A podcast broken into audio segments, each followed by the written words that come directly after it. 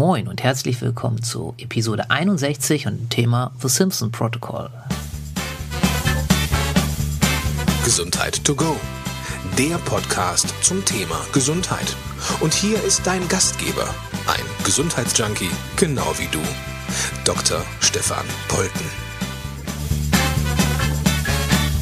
So, jetzt geht's los. Heute das Thema The Simpson Protokoll und ich muss darauf achten, das sage ich gleich vorweg, dass ich nicht äh, Coach statt Protokoll sage. Die Geschichte erzähle ich aber ein anderes Mal. Ich begrüße heute Steen Nils Musche, den äh, wunderbaren Hypnotiseur aus Hamburg. Hallo Steen. Moin Stefan und hallo liebe Zuhörer. Sehr schön. Und ich würde dich als erstes bitten, stell dich doch mal ganz kurz vor und erzähl vor allen Dingen mal, ähm, bevor du erzählen darfst, was es damit auf sich hat mit dem äh, Simpson-Protokoll. Wir werden es wahrscheinlich im Laufe des Gesprächs abkürzen mit SP, äh, wie du dazu gekommen bist. Also so ein paar Sachen zu deiner Person und wie du zu SP gekommen bist. Wie ich zum SP gekommen bin, ein paar Sachen zu meiner Person. Okay, gut. Also Namen hast du ja schon gesagt. Steen Nils Muschel. Ich bin Hypnosetherapeut, Heilpraktiker für Psychotherapie hier in Hamburg. Hab hier meine eigene Praxis. Bin seit sieben, acht Jahren mache ich Hypnose und ähm, ja, wie bin ich zum Simpson-Protokoll gekommen?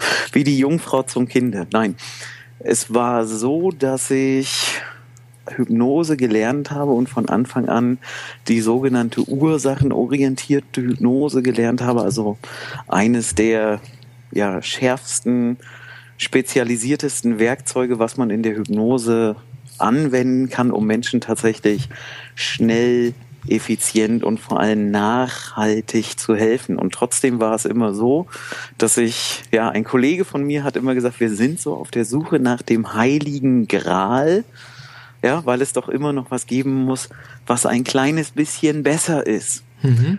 Und ich muss überlegen, ich glaube, Ende 2011, Anfang 2012 war ich selber bei einem Kollegen in der Schweiz, habe dort eine Sitzung gemacht und der hat beiläufig erzählt, dass er sich eine dieser Techniken, die er mit mir in der Sitzung gemacht hat, bei einer kanadischen Kollegin auf dem Seminar abgeguckt hat der hat es nicht weiter benannt. Er hat gesagt, die hat da ein eigenes Verfahren entwickelt. Ja, und das war es dann erstmal. Und ich kann gar nicht sagen, warum, aber irgendwie war ich von dieser kanadischen Kollegin fasziniert, begeistert und habe mich dann im Internet mal auf die Suche begeben und ich habe im Internet nichts Richtiges gefunden. Mhm. Ja, keiner konnte mir da was zu erzählen und dann war ich auf einem Kongress habe sie dort kennengelernt. Äh, das Spannende ist, wir waren auch vorher auf Facebook schon befreundet und ich hab, bin reingekommen, hatte kein, ich sag mal, anständiges Outfit an, weil ich musste mit dem Auto, ja, ich musste mit dem Auto fahren oder beziehungsweise wir sind mit dem Auto von Potsdam daher zum Kongress nach Zürich gefahren. Ja, ich hatte also eine Jeans, eine Lederjacke an, eine Mütze beziehungsweise so ein Basecap auf. Ja. Und ich bin reingekommen und wir haben uns noch nie gesehen. Wir kannten uns nur über Facebook und sie hat mich mit den Worten begrüßt, ah, mein Facebook-Freund Steen. Das fand ich schon mal spannend, ja. Also da war gleich irgendeine Verbindung da. Und am nächsten Tag habe ich ihren Vortrag besucht, wo sie eine Demo gemacht hat. Und ich saß da und war, ich war verliebt. Ich habe also nicht verliebt in Ines, sondern ich war verliebt in die Vorgehensweise und habe gesagt, wie geil ist das denn? Das ist das, wonach du immer gesucht hast. Also ich sag mal ja, wenn wir das in einem Film, wenn das verfilmt werden würde, dann wäre das so dieses besondere Licht, was dann von oben kommt, wenn Leute irgendwie was Besonderes entdecken oder finden. Und so war es da. Ich saß da, war total fasziniert, hab sie dann einen Abend lang überredet, dass sie mit mir am nächsten Morgen eine Sitzung macht. Mhm zu dem Zeitpunkt waren meine Englischkenntnisse ganz nach hinten vergraben. Also ich habe von der Sitzung nicht viel mitgekriegt. Das Einzige, was ich noch weiß, dass die Putzfrauen in der Hotellobby um uns herum Staub gesaugt haben. Es hat mich aber nicht gestört, weil ich war so ja auch in tiefer Trance, in tiefer Hypnose, dass mir das Staubsaugen um mich herum egal war. Und ich war halt so angetan und hatte es aber verpasst, weil ich es nicht wusste weil es mir vorher keiner gesagt hat, weil ich mich nicht rechtzeitig informiert habe. Sie hatte, der Kongress war Samstag, Sonntag und sie hat Donnerstag und Freitag das Seminar in Zürich gegeben gehabt, äh, wo sie Kollegen ausgebildet hat. Ja, Chance vertan. Was habe ich also gemacht? Habe mir DVDs gekauft, die sie zum Kauf angeboten hat. Habe alles, was da war, mitgenommen. Habe mir das dann irgendwie angeeignet und bin dann im Frühjahr 2014 in die USA geflogen, um da das Seminar mitzumachen. Also eigentlich bin ich nur rübergeflogen, weil ich zwei Fragen, zwei Verständnisfragen zum, zum Ja. Protokoll hatte.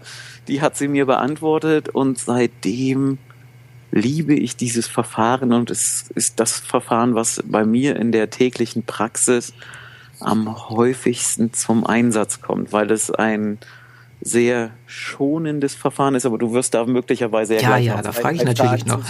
Also das, das ist, das ist mein Weg, ja, wie ich zum Simpson-Protokoll gekommen bin. Ich habe sie dann, also um das jetzt noch final abzuschließen, ich habe Ines dann überzeugt, dass sie nach Deutschland kommt und hier ein Seminar gibt. Und sie hat vorher schon gefragt, ob ich mir vorstellen könnte, dass ich das hier unterrichten, ausbilden möchte in Deutschland, Schrägstrich, im deutschsprachigen Europa. Und ja, es war also der Beginn einer wunderbaren Liebe, sage ich jetzt mal so. Okay. So, jetzt ist es ja für den aufmerksamen Zuhörer, Schrägstrich Hörerin, wahrscheinlich schon offensichtlich. Frag trotzdem mal, wie ist, wie kommt der Name zustande? Ja, wie, Simpson-Protokoll. wie, wie kommt der Name Simpson-Protokoll zustande? Also ganz früher hieß es einfach nur interaktive Arbeit im S-Day-Stadium und darüber hinaus. Das ist das, was Ines Simpson, Simpson heißt sie mit Nachnamen, ja, entwickelt hat und irgendwann sind ihre Schüler, ihre ja, Schülerinnen und Schüler darauf gekommen und haben gesagt, das ist ja eigentlich ein Protokoll. Und so ist der Name Simpson-Protokoll entstanden. Also aus der, aus der Praxis der Anwender heraus, die gesagt haben, es ist halt ein Protokoll, es ist eine bestimmte Abfolge. So ist der Name Simpson-Protokoll entstanden, von Ines Simpson entwickelt Protokoll, weil das die besagte Abfolge ist. Okay. Sie hat, sie hat den Namen nicht gegeben und Ja. als sie damit, ja, sie hat, ich glaube, den ersten Vortrag dazu 2009 oder 2010 gehalten. Da hieß es einfach nur interaktive Arbeit im SD-Stadium und darüber hinaus. So, da war jetzt schon das nächste Wort, Estelle-Stadium. Vielleicht kannst du ja mal so ein bisschen was, du hast ja schon gesagt, es hat irgendwas mit Hypnose zu tun. Genau. Und vielleicht kannst du ja mal so ein bisschen erzählen, okay, A, was unterscheidet's von der, in Anführungsstrichen, Hypnose, die du sonst gemacht hast? Hast du gesagt, du arbeitest mit, mit Regression, Hypnoanalyse, gibt's ja auch viele Wörter für. Was unterscheidet es und was hat's mit diesem Estelle-Stadion auf sich? Gut, also Hypnose. Ja, für Hypnose gibt es gibt's verschiedene Wege, die es da einfach gibt.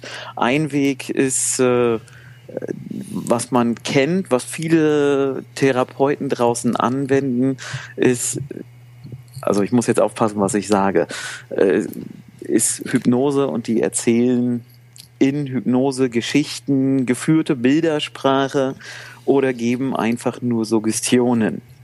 Das ist die eine Variante. Ich würde mal sagen, das machen 80 bis 90 Prozent der Hypnotiseure, Hypnosetherapeuten, derer, die draußen mit Hypnose arbeiten, gehen Mhm. genau so vor. Was sind Suggestionen? Vielleicht kannst du das nochmal kurz sagen? Okay, Gut, ja, ja, du hast ja recht. Es weiß ja vielleicht nicht jeder, was damit anzufangen. Eine Suggestion ist einfach ein, ein Handlungsvorschlag, den der Hypnotiseur dem Hypnotisierten in der Hypnose gibt. Mach mal ein Beispiel. Du bist ein Nichtraucher und du wirst den Rest deines Lebens ein Nichtraucher sein. Okay. Einfaches Beispiel, ja? Ja. Das ist, das kann ich dir in der Hypnose sagen. Jetzt kommt schon der kleine Nachteil, wenn du dir sagst, also wenn du denkst oder wenn du dir selbst sagst, ja, ich weiß das und ich weiß, dass das funktioniert, dann wird es funktionieren. Wenn du selber sagst, hm, ach, ich bin mir nicht sicher oder ich mag die Worte, die der Hypnotiseur da gerade gewählt hat, nicht, dann wird die Suggestion nicht funktionieren. Ja, Zweifel ist da der, der, der Anfang vom Ende. Okay. Ich also Dinge und ich mache ja auch in der Hypnose keine Dinge, die ich nicht machen will. Mhm. Ja, da passiert nichts gegen meinen Willen. Also wenn ich mich mit einer Suggestion nicht anfreunde, mit einem Handlungsvorschlag nicht anfreunde, dann werde ich den auch nicht umsetzen. Das ist die eine Schiene. Dann gibt's die ursachenorientierte Hypnose, sprich, oder ursachenorientierte Verfahren. Das ist langläufig bekannt als Regressionstherapie oder analytische Hypnose. Man geht in der Theorie einfach davon aus und auch in der Praxis, die Probleme, die uns beschäftigen im Alltag, die uns belasten, haben irgendwo eine Ursache. Die Ursache liegt erfahrungsgemäß oft in der frühen Kindheit. In der Hypnose können wir zurückgehen zu dem auslösenden Ereignis und können das neutralisieren. Das ist die ursachenorientierte Hypnose. Kleines Beispiel dazu, wenn jemand Angst vor Spinnen hat, dann ist er vielleicht als kleines Kind mal die Kellertreppe hinuntergegangen und da hat sich vielleicht eine Spinne von der Wand heruntergelassen oder saß auf dem Geländer oder saß einfach nur an der Wand. Dann hat er sich vielleicht für einen Bruchteil einer Sekunde erschrocken. Und jetzt ist es so, das Gehirn legt nicht bei jedem Menschen, aber bei denen, die dann so eine Angst entwickeln, in dem Moment eine falsche Verknüpfung an und speichert ab Spinne gleich Angst und Panik. Mhm. Und das entwickelt sich halt im Laufe des Lebens immer weiter, so dass dann einfach die Spinnenangst da ist. In der, bei der Ursachenhypnose, sprich Hypnoanalyse, ja, muss man sich so vorstellen, unser Gehirn ist wie ein riesiger Festplattenrekorder, ja, der über drei Millionen Jahre vollste HD-Qualität aufzeichnen kann. ja, das ist so. Und wir mhm. können in der Hypnose tatsächlich zu jedem Zeitpunkt unseres Lebens zurückgehen.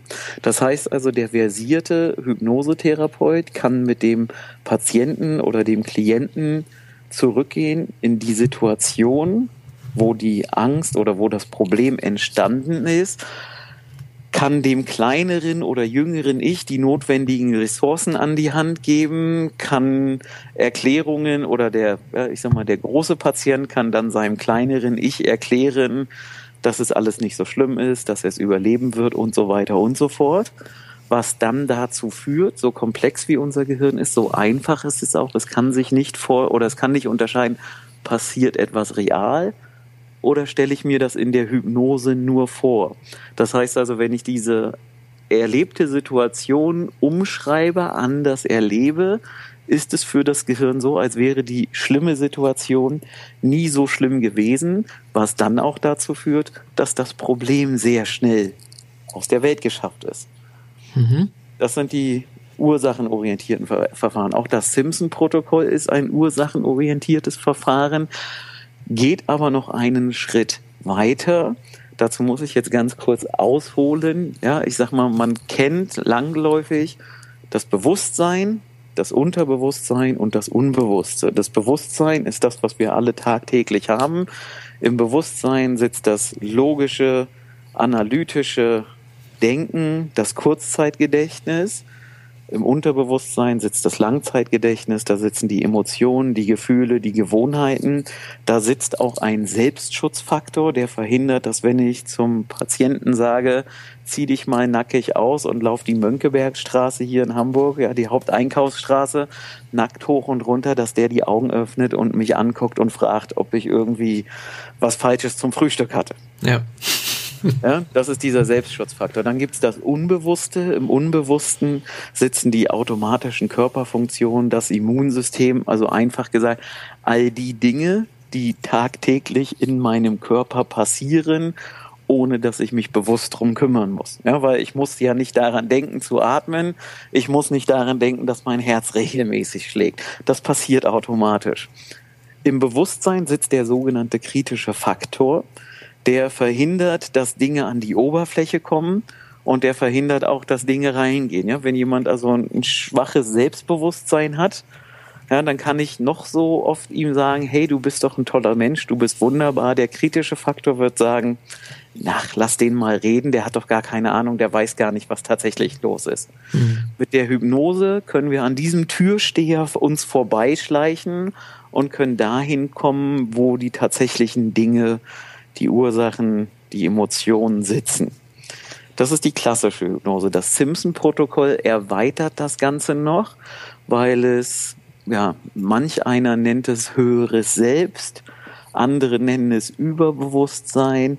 Ja, also eine Ebene, eine höhere Bewusstseinsebene, die, mit der wir hier an der Stelle beim Simpson-Protokoll arbeiten können.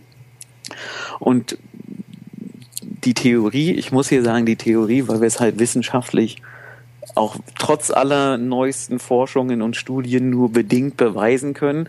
Aber die Theorie geht davon aus, dass in jedem von uns die Lösung aller Probleme drin steckt. Ja, wenn wir Neurowissenschaftler uns angucken, Neurobiologen, die sagen, wir nutzen in besten Fällen acht bis zehn Prozent unserer geistigen Fähigkeiten. Das heißt, 90 Prozent bleiben brach liegen. Das Überbewusstsein ist der Teil von uns, der alles weiß. Es ist in uns und es ist nicht nur in uns, sondern auch um uns herum. Also ich sag mal für die für die männlichen Zuhörer einfach erklärt, das ist sowas wie die Macht bei Star Wars. Wenn man sich mal anguckt, wie George Lucas auf die Idee der Macht gekommen ist, dann gleicht das ziemlich genau der Theorie des Überbewusstseins. Und das geht halt davon aus, dass wir, also ja, das Unterbewusstsein kann uns austricksen und wir können das Unterbewusstsein austricksen. Das Überbewusstsein ist eine neutralere Ebene, der Teil in uns, der die Dinge weiß, der die Dinge ansteuern kann, der die Prozesse ansteuern kann, den wir aber auch nicht täuschen oder austricksen können, was wir mit dem Unterbewusstsein schon machen können, wenn wir, wenn wir das wollen. Und beim Überbewusstsein ist es halt so, manch einer, man kann es auch als die Intuition bezeichnen. Äh, es gibt viele Dinge, die da mit reinfließen und die dann dazu führen, dass wir die Veränderungsprozesse anstreben oder, ja, ich sag mal, anstoßen können. Mhm. Das zu den aus, ausholenden Dingen dazu. Und beim Simpson-Protokoll, um auf den Eingang deiner Frage zurückzukommen, was ist da noch anders? Der Patient oder der Klient, der zu dem Anwender geht, der mit dem Simpson-Protokoll arbeitet, ich muss im Zweifelsfall nicht wissen, was das Problem meines Patienten ist. Der kann also zu mir kommen, ohne dass er darüber reden muss, wenn er das nicht möchte. Das macht es natürlich in manchen Fällen einfach, weil es Dinge gibt, die uns beschäftigen, die uns belasten, über die wir nicht reden wollen. Ja, ich sag mal, schwere traumatische Ereignisse. Der Patient kann kommen und wir können theoretisch die Sitzung machen, ohne dass ich auch nur irgendwas weiß oder mitbekomme, weil er kann sagen, ich bin hier, ich habe ein Problem, möchte ich aber nicht drüber reden. Das Überbewusstsein weiß ja, was das Problem ist und auch das Unterbewusstsein und das Bewusstsein des Patienten kennen das Problem und an der Stelle reicht das aus. Ja, und wenn der, wenn jemand sagt, ich will nicht drüber reden, ist das für mich okay. Bei anderen Therapieformen muss ich halt drüber reden, damit man irgendwie irgendwas machen kann. Da können wir hier, wenn gewünscht, komplett drauf verzichten. Mhm. Und jetzt so. natürlich noch, was hat's mit dem S-Dale auf sich? Ach, der S-Dale-Zustand. Ja, der S-Dale-Zustand, auch dazu kurz ausgeholt, ist benannt nach Dr. James S-Dale. Das war ein englischer Arzt, der in indischen Gefängnissen arbeitete, beziehungsweise er war Chirurg und der hat einfach zu dem Zeitpunkt in den 1850er Jahren gab es, das wirst du als Anästhesist wissen, keine chemische Betäubung, keine chemische Anästhesie. Der hat also rumprobiert und hat über damals noch mesmerische Streichungen, so nannte man das, von Franz Anton Mesmer, seine Patienten über einen längeren Zeitraum konditioniert, dass sie in einen sehr tiefen Trance-Zustand gehen. Dieser Zustand wird langläufig auch als hypnotisches Koma bezeichnet, wobei das natürlich ein Begriff ist, der vielen Menschen im ersten Moment Angst macht weil man ist so tief in der Hypnose, dass man von außen nicht wirklich ansprechbar scheint. Man reagiert auch nur bedingt auf Dinge, die der Hypnotiseur, der Hypnosetherapeut sagt. Man hat aber sofort ohne Zutun eine Analgesie, in vielen Fällen auch die Anästhesie, also nicht nur Berührungsunempfindlichkeit, sondern auch Schmerzunempfindlichkeit. In dem Zustand kann man Operationen durchführen, wenn man das denn möchte. Ja, die Schmerzfreiheit ist da. Es ist für den Körper ein Prozess oder ein Zustand, wo auch extrem viel Heilung im Körper abläuft. Und jetzt ist es so, in der früheren Zeit, also ja, Dr. James Este, danach oder nach ihm ist dieser Zustand benannt, weil der den erstmalig beschrieben hat. Den gab es mit Sicherheit auch schon vorher, aber er war der Erste, der regelmäßig zielführend Menschen in diesen Zustand gebracht hat, auch wenn das damals über eine Konditionierung von ein paar Wochen passiert ist. Wenn wir das heute machen, also ich sag mal, wenn man das klassisch in der Hypnose macht, brauchen wir da ungefähr 10 bis 20, 25 Minuten zu. In schwierigen Fällen mit dem Simpson-Protokoll und der Arbeit mit dem Überbewusstsein kriegen wir das deutlich noch schneller hin. Und es ist halt ein Zustand, in dem man sich gut fühlt. Und manchmal gibt es ja Menschen, die glauben, man kann in Hypnose stecken bleiben. Dieser Mythos, man kann in Hypnose stecken bleiben, kommt genau daher, weil es früher Showhypnotiseure gab.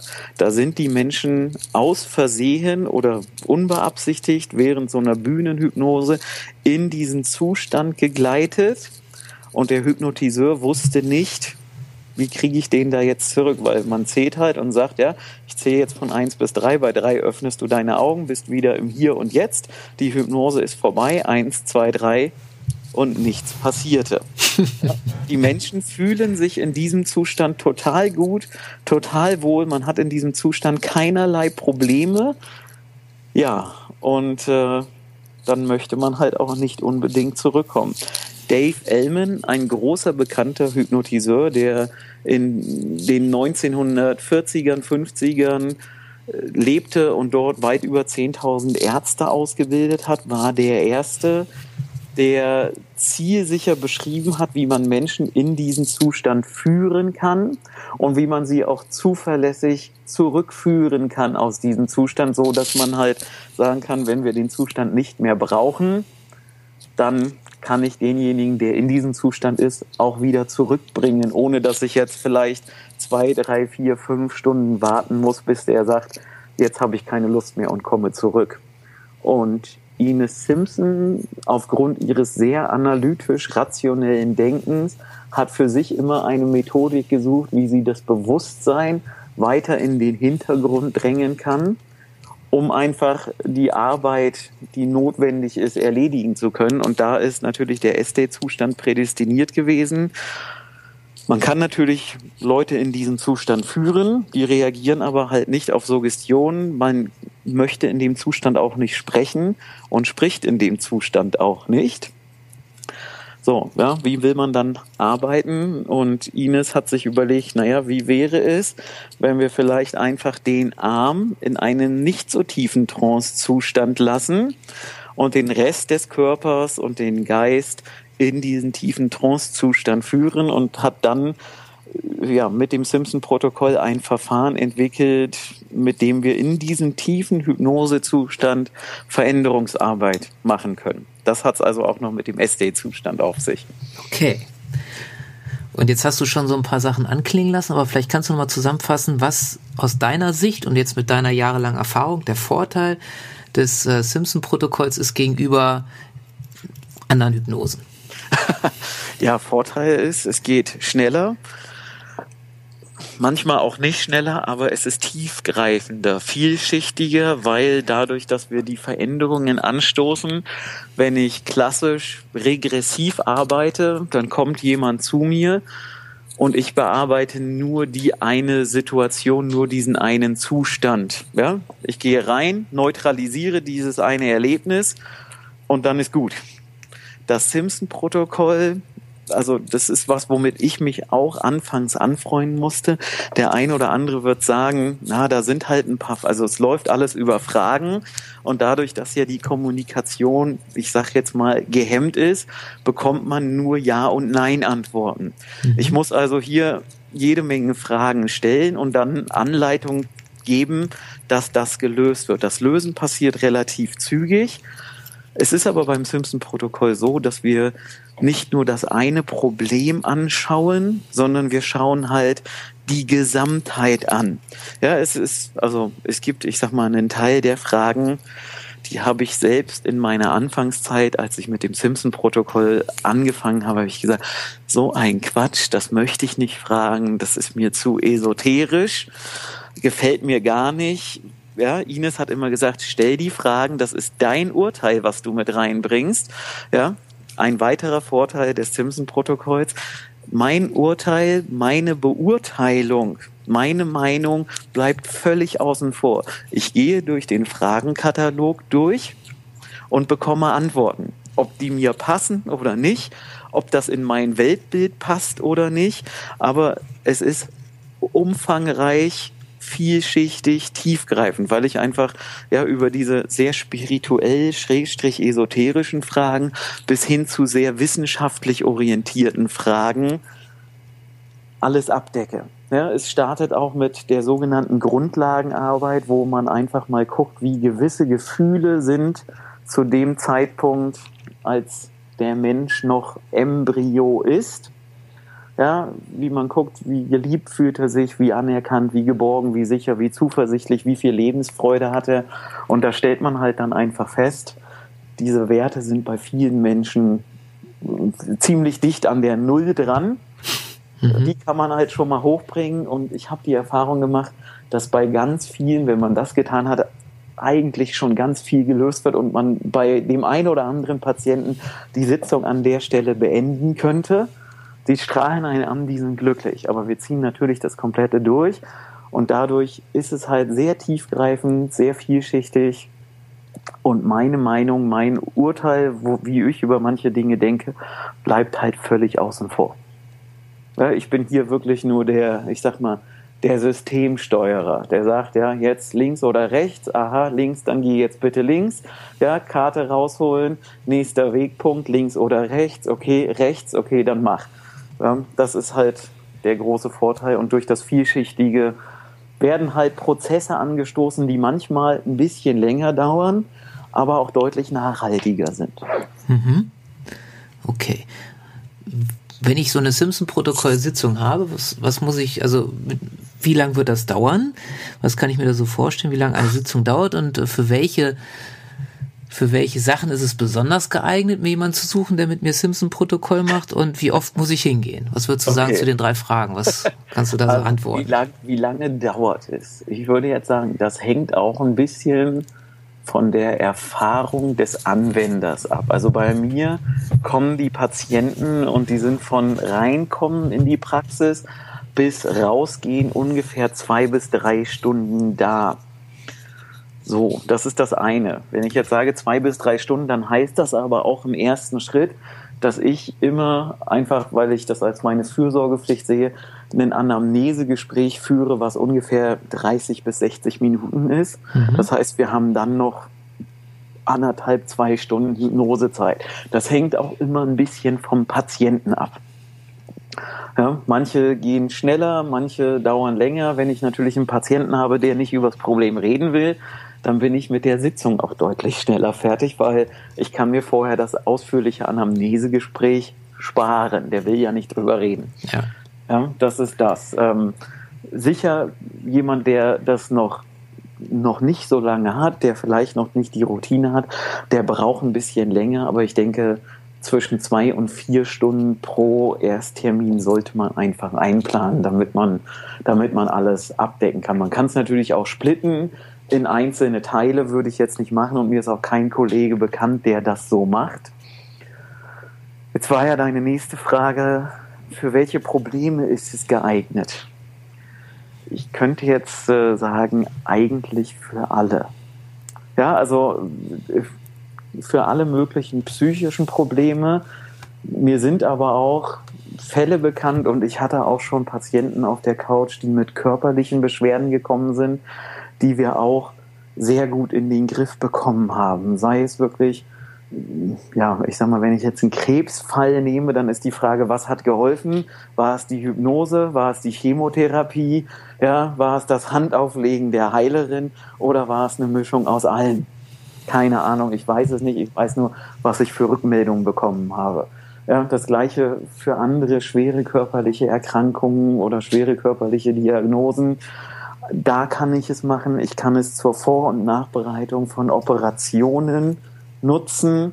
Ich kann es nutzen, um ja, wirklich schwere psychische Krankheiten zu verbessern oder auch wirklich zu heilen. Ich kenne Kollegen, die haben erfolgreich mit Schizophrenen gearbeitet, Depressionen, Ängste, wie auch immer. Also es ist für alles machbar. Mhm.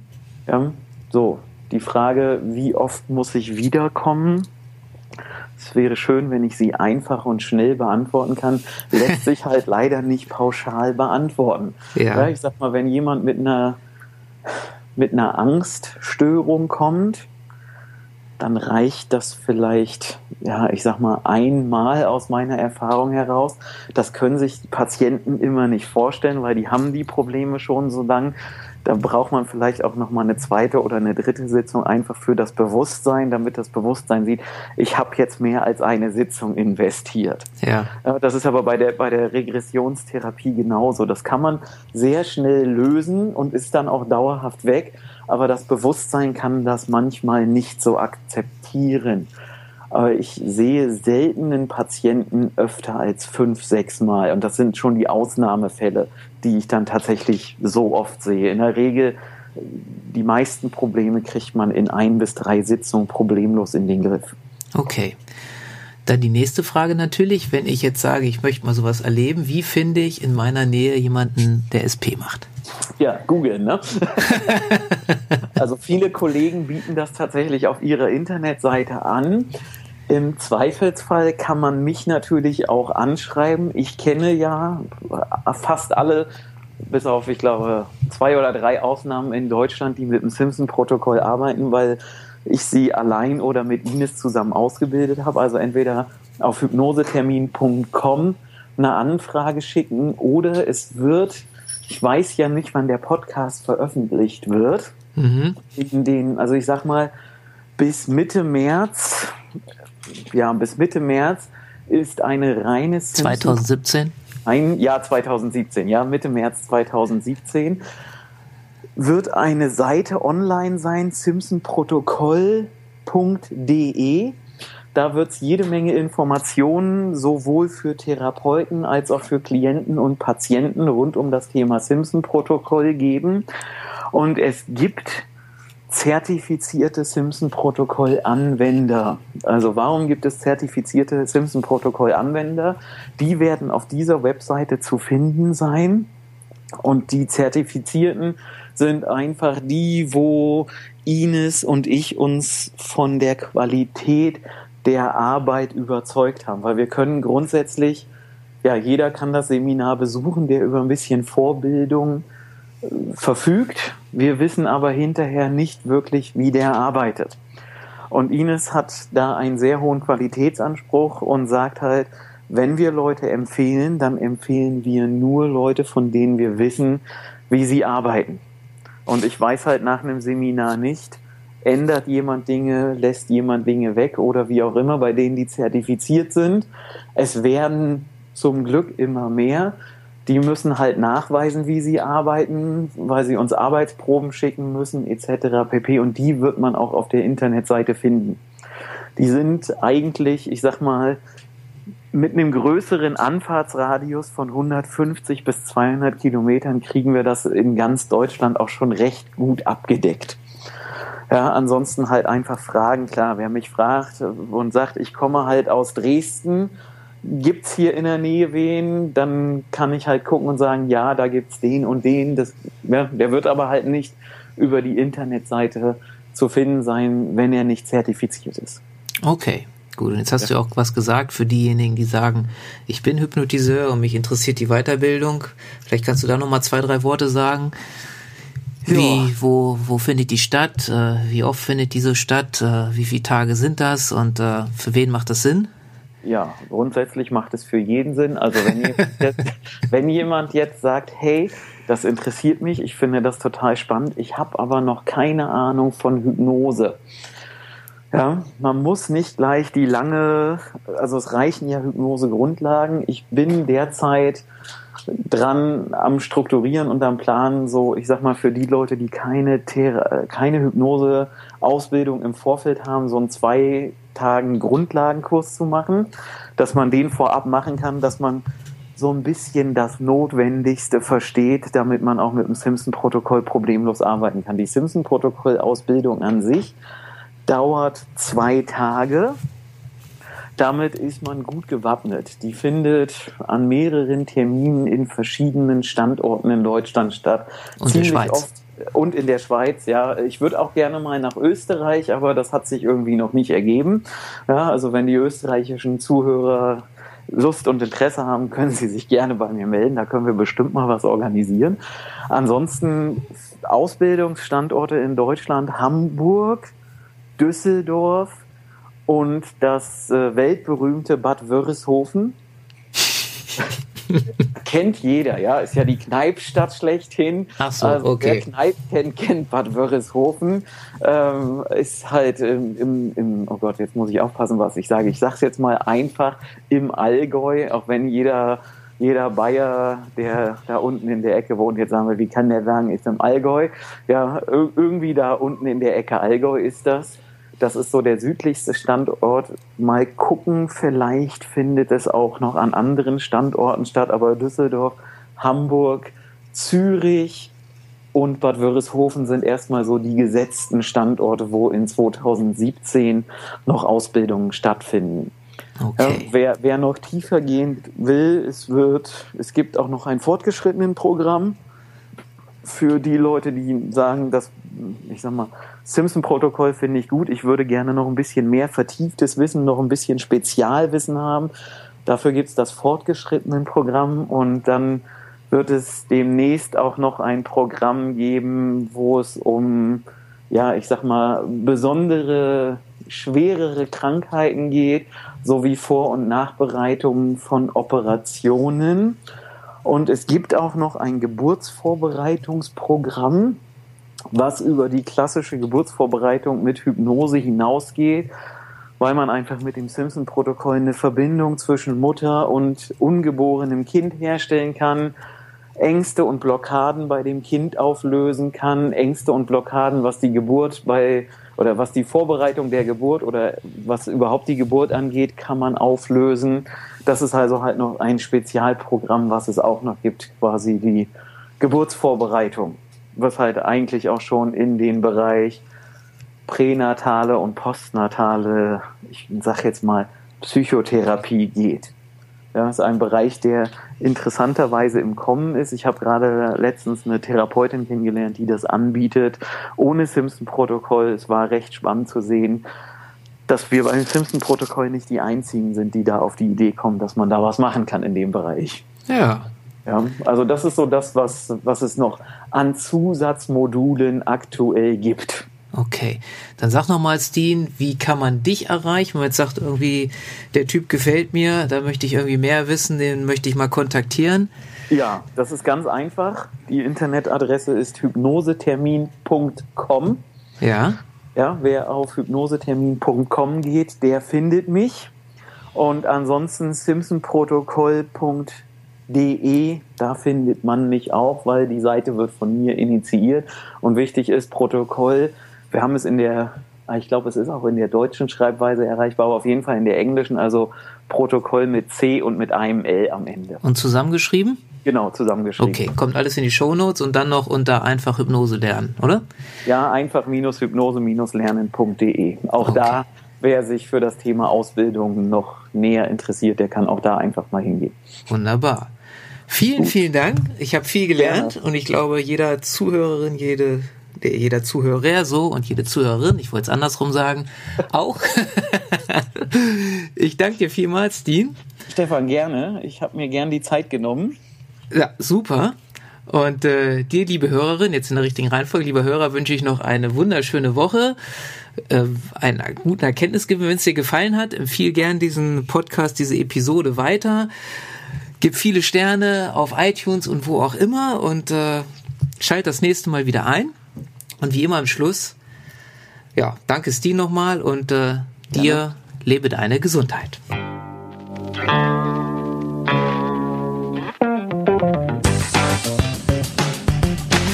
Mehr Denkanstöße, Ideen, Tipps und Hinweise zum Thema Gesundheit findest du auf www.gesundheit-to-go.de. Bye.